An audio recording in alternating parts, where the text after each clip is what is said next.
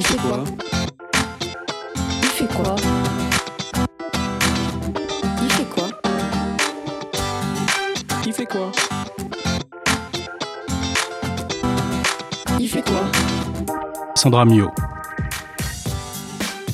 Bonjour à toutes et à tous. Bienvenue dans cette nouvelle édition de l'émission Il fait quoi, le magazine de l'Institut français de l'éducation. Diffusion spéciale ce mois-ci car enregistrée pour la première fois à distance. Aujourd'hui, nous allons présenter la plateforme, ou devrais-je dire l'écosystème GRASP, qui permet d'articuler le projet NextLab, projet européen auquel l'ENS de Lyon participe et qui prolonge le projet GoLab initié depuis 2012. Son objectif? Favoriser l'apprentissage par investigation ou ce que les anglo-saxons appellent Inquiry-Based Learning, en s'appuyant sur des outils numériques innovants dont nous allons parler aujourd'hui. Nos invités, Gérard Vidal, Charles-Henri Hérault et Frédéric Cordier, nous en diront plus sur cet outil innovant. Puis, en fin d'émission, nous ferons notre rentrée post-confinement avec Maë Burla en compagnie du prestigieux casting de Grease. Mais avant cela, retrouvons Claire Jordanengo qui nous propose de nouvelles trouvailles bibliographiques. Bonjour Claire. Bonjour Sandra. Quelle découverte allez-nous vous faire partager aujourd'hui? Eh bien aujourd'hui j'ai eu envie de vous apporter deux livres qui racontent la même histoire en fait, mais de façon assez différente et un petit peu insolite. Alors l'histoire c'est celle du perroquet vert vert et les deux livres c'est une édition du 18e des œuvres complètes de Jean-Baptiste Louis Gresset, donc l'auteur de Vert vert, et l'autre c'est une traduction en espéranto de cette même œuvre, publiée au début du XXe siècle. De l'espéranto? Ça promet. Mais quelle est donc l'histoire de ce perroquet? Alors c'est un perroquet qui avait été élevé dans un couvent chez les visitandines de Nevers. Et là, il avait appris des cantiques, des prières, des sermons. Et très curieuse, les visitandines de la ville de Nantes avaient voulu euh, avoir le perroquet quelque temps avec elles. Et pendant le voyage, le perroquet a entendu tout le vocabulaire des bateliers de Loire et donc il a appris euh, des injures, des blasphèmes, des jurons et il a oublié son vocabulaire religieux.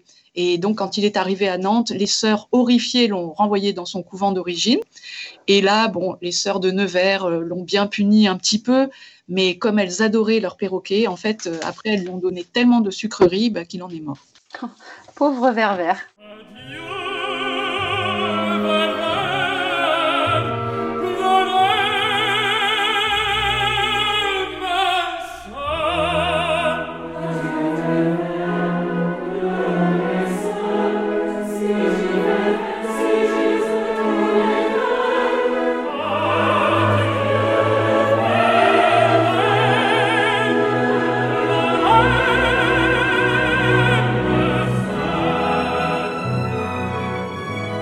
Alors, peut-on dire qu'il s'agit d'une sorte de poème anticlérical Euh, non, pas vraiment. C'est plutôt de la poésie badine, euh, irrévérencieuse, moqueuse, mais pas anticléricale, pas engagée.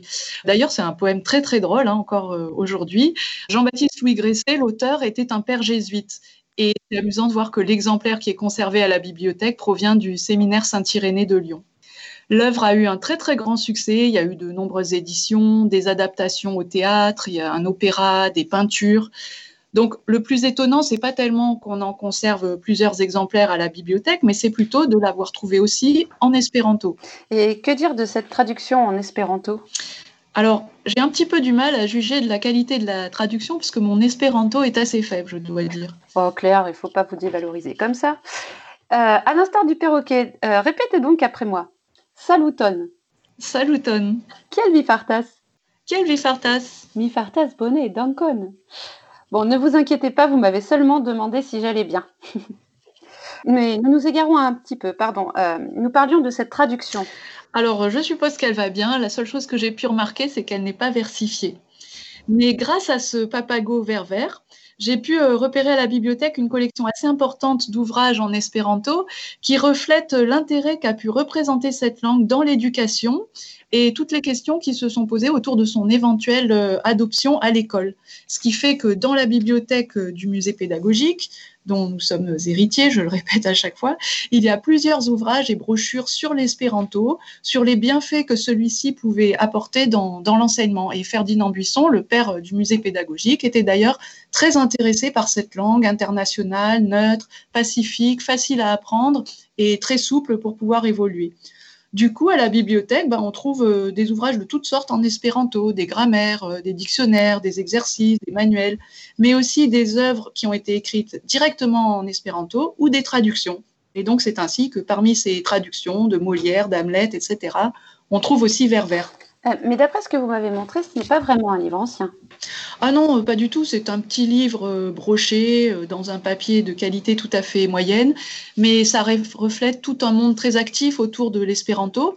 Le traducteur de Verver, c'était un pharmacien féru d'espéranto qui a donné sa, collection ou partie de sa collection à la bibliothèque du musée, et la maison d'édition est espérantiste également.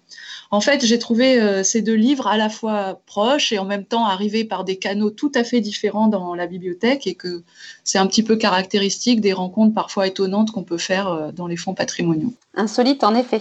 Merci beaucoup Claire pour cette chronique, ou devrais-je dire Multan Dankon. Partons maintenant à la découverte d'un outil innovant au service de la pédagogie dans son ensemble, mais qui se prête tout particulièrement à l'enseignement à distance, auquel pour beaucoup il a fallu s'adapter en urgence ces derniers temps.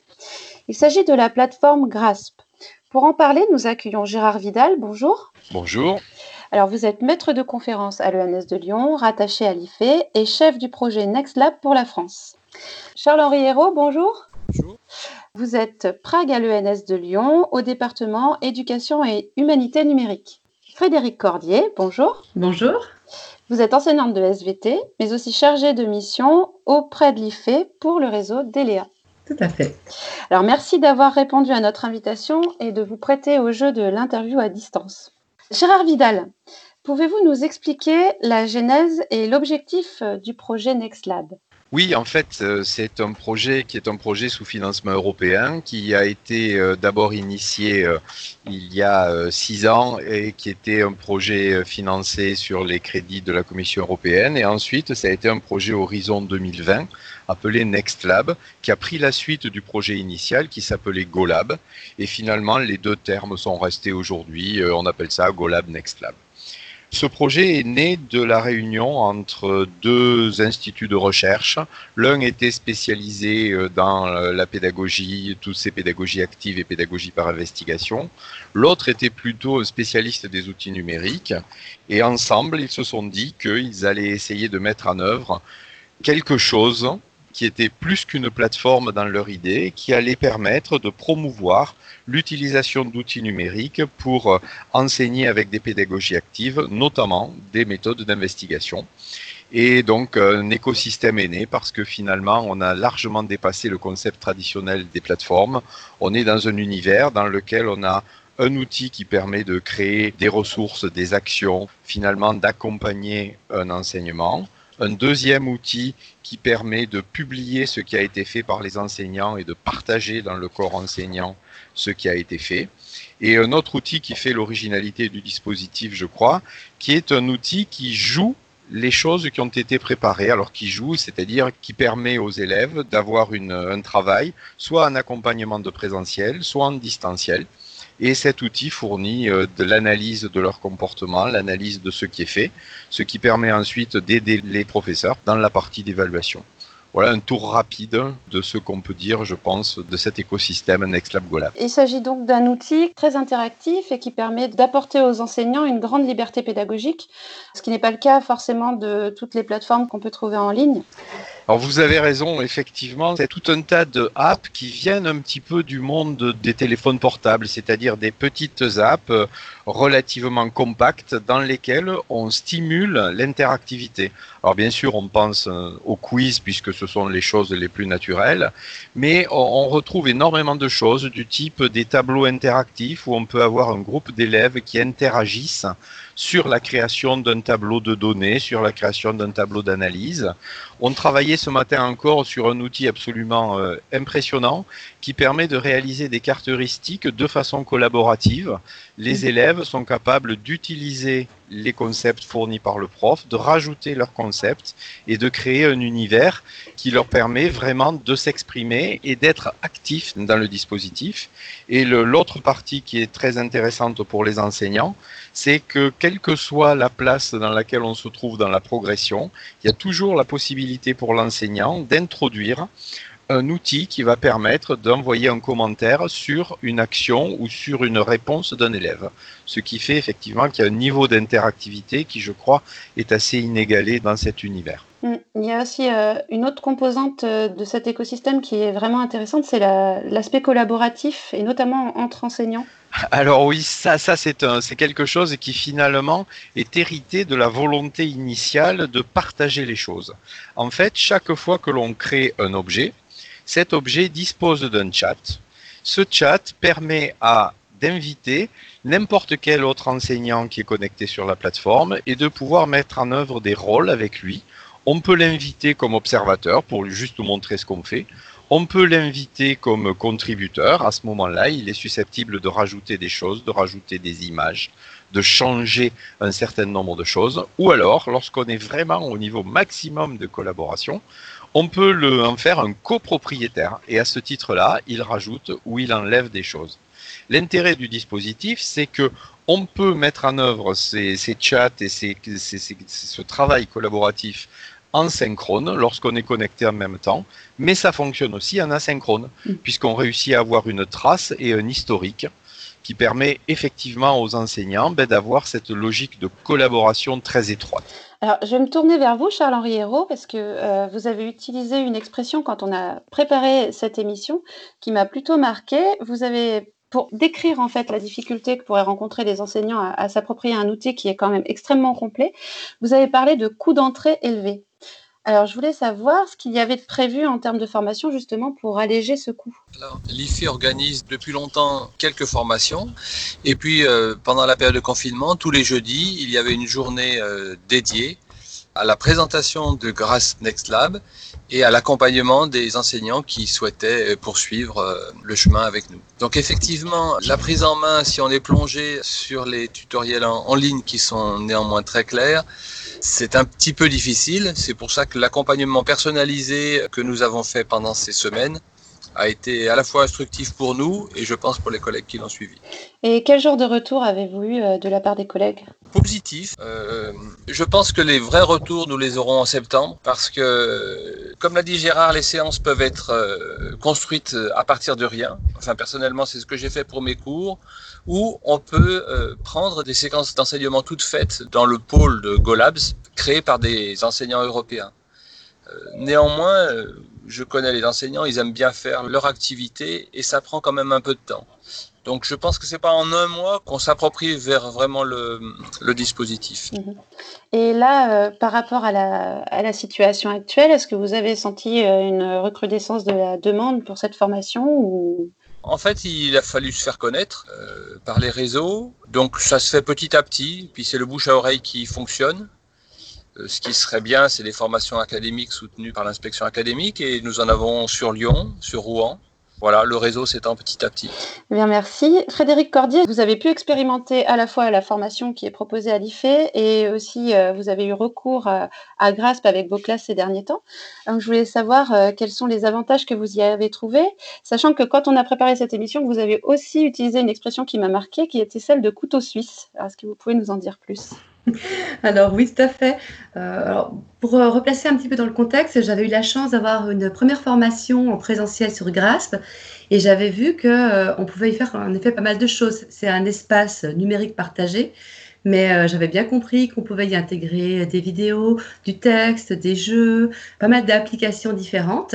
Donc c'est ce que je veux dire par ce terme couteau suisse. En fait, on peut faire quasiment tout ce qu'on fait en classe mais à, distance, à travers euh, ce support numérique. Et euh, du côté des élèves, est-ce que vous avez eu euh, des retours par rapport Alors, Oui, j'avais, j'avais des, peurs avant même le, confinement, puisqu'en fait, on est revenu des, vacances d'hiver, les élèves se doutaient que le confinement allait arriver. Ils avaient beaucoup de craintes, donc je leur avais déjà présenté sommairement comment ça allait se passer.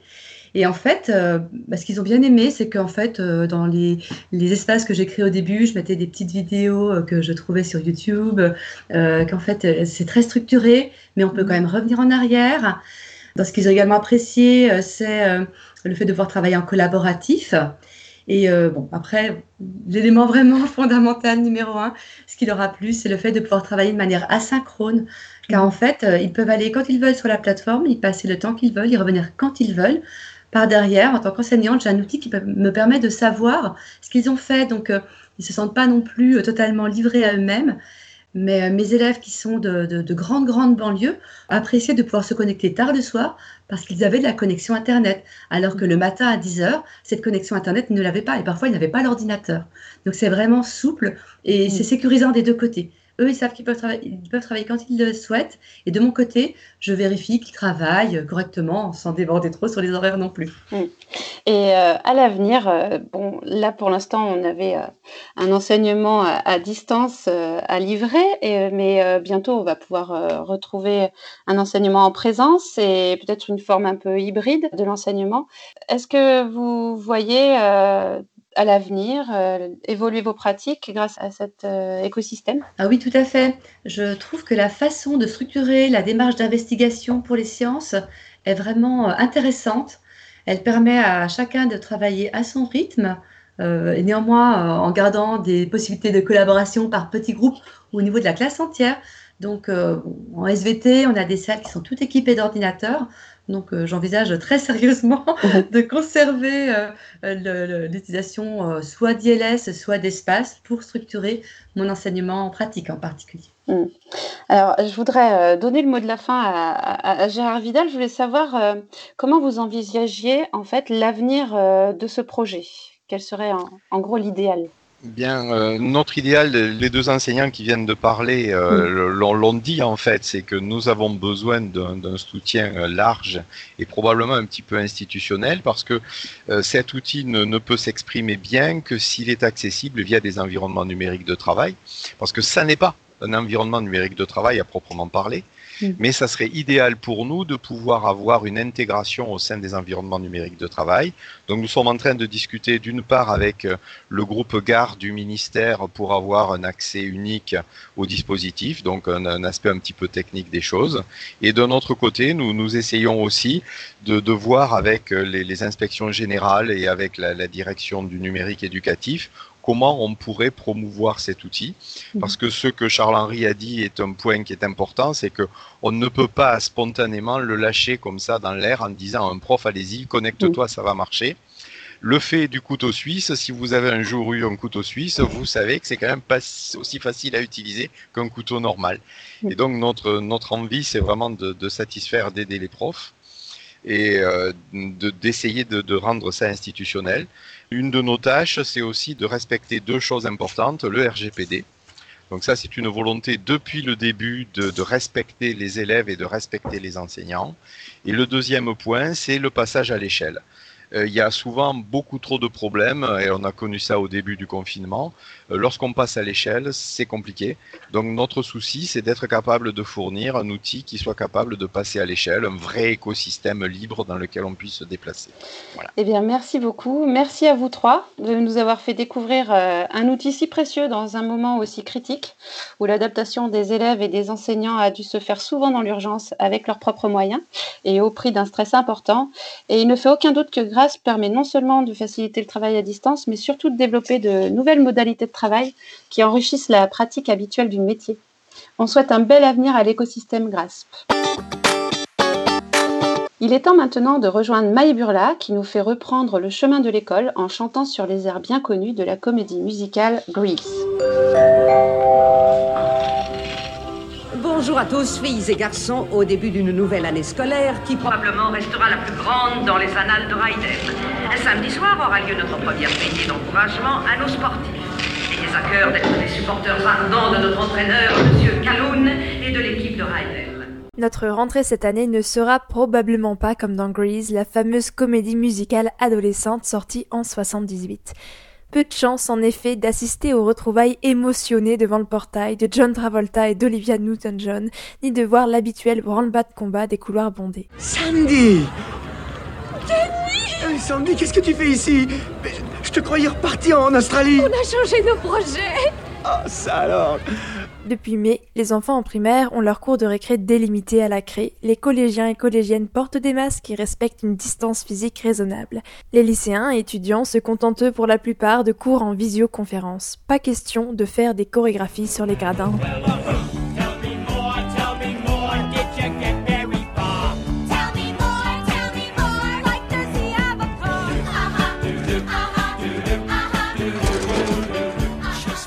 Depuis deux mois et demi, la relation pédagogique entre prof et élève se fait à distance et nécessairement les manières d'enseigner changent.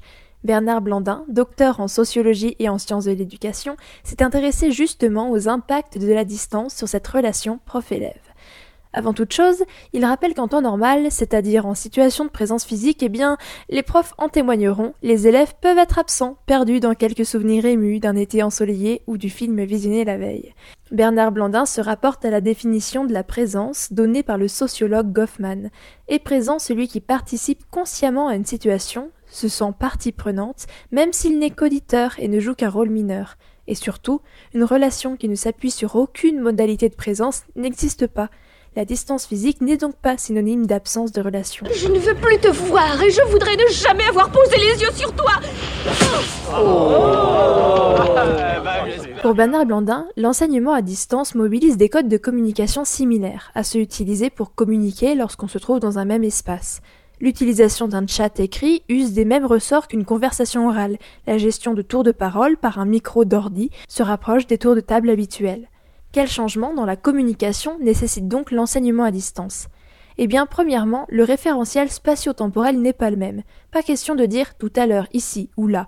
L'enseignant doit poser des repères objectifs et expliciter plus avant le contexte auquel il se réfère. En visio, on ne dit pas le coin en haut à gauche, mais à 2 cm du haut et 3 cm du bord gauche. Mais surtout, la distance physique a une influence sur les codes sociaux qui dictent les comportements des profs et des élèves, ce qui explique par exemple qu'on relève une plus grande familiarité entre l'enseignant et l'élève à distance. Le tutoiement est plus facile, le style plus familier, on tolère les fautes d'orthographe, etc. En tout cas, je me laisserai marcher sur les pieds ni par elle ni par quelqu'un d'autre. Salut. Oh, bonjour madame. Que faites-vous dans ce couloir? Vous devriez être en classe. Oui, mais je prenais un peu l'air. En somme, vous séchiez le cours, c'est cela? Oui, madame. Ce n'est certes pas la façon idéale de commencer une nouvelle année. Va fond coup, putain. Une petite corvée de nettoyage après la classe, bien entendu, vous remettra sur le droit chemin. Oui, madame. Allez-vous rester planté là longtemps? Euh, non, madame. Enfin, oui, mais Ah, je veux dire que est-ce Euh, oui ou non? Non, madame. Bon, alors disparaissez, voulez-vous? Oui, madame.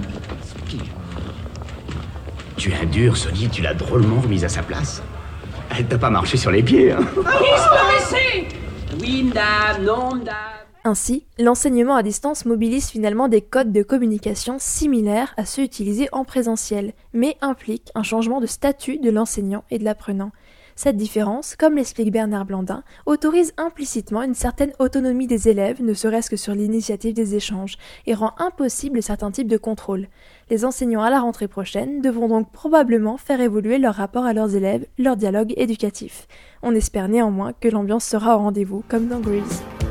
Bonjour à tous et à toutes, merci d'ouvrir vos caméras et vos micros. Nous allons commencer le cours. Si vous voulez réagir, vous le faites dans le chat. On entame le troisième chapitre sur Rousseau. L'enclave touristique, lieu d'entre-soi social. Et bien on commence la séance sur le cinéma d'art d'animation. Coronavirus. Gardez vos masques. Visioconférence. Micro activé. Chat. Chat. Visioconférence. Coronavirus. Gardez vos masques. Merci Maë pour cette chronique qui rend la distance heureuse. C'est la fin de cette émission. Merci à tous. À la réalisation, le toujours présent Sébastien Boudin. Vous pouvez retrouver toutes les informations sur le projet NextLab et l'écosystème GRASP sur le site de notre web radio Cadécole à l'adresse suivante ife.ens-lyon.fr slash. À très vite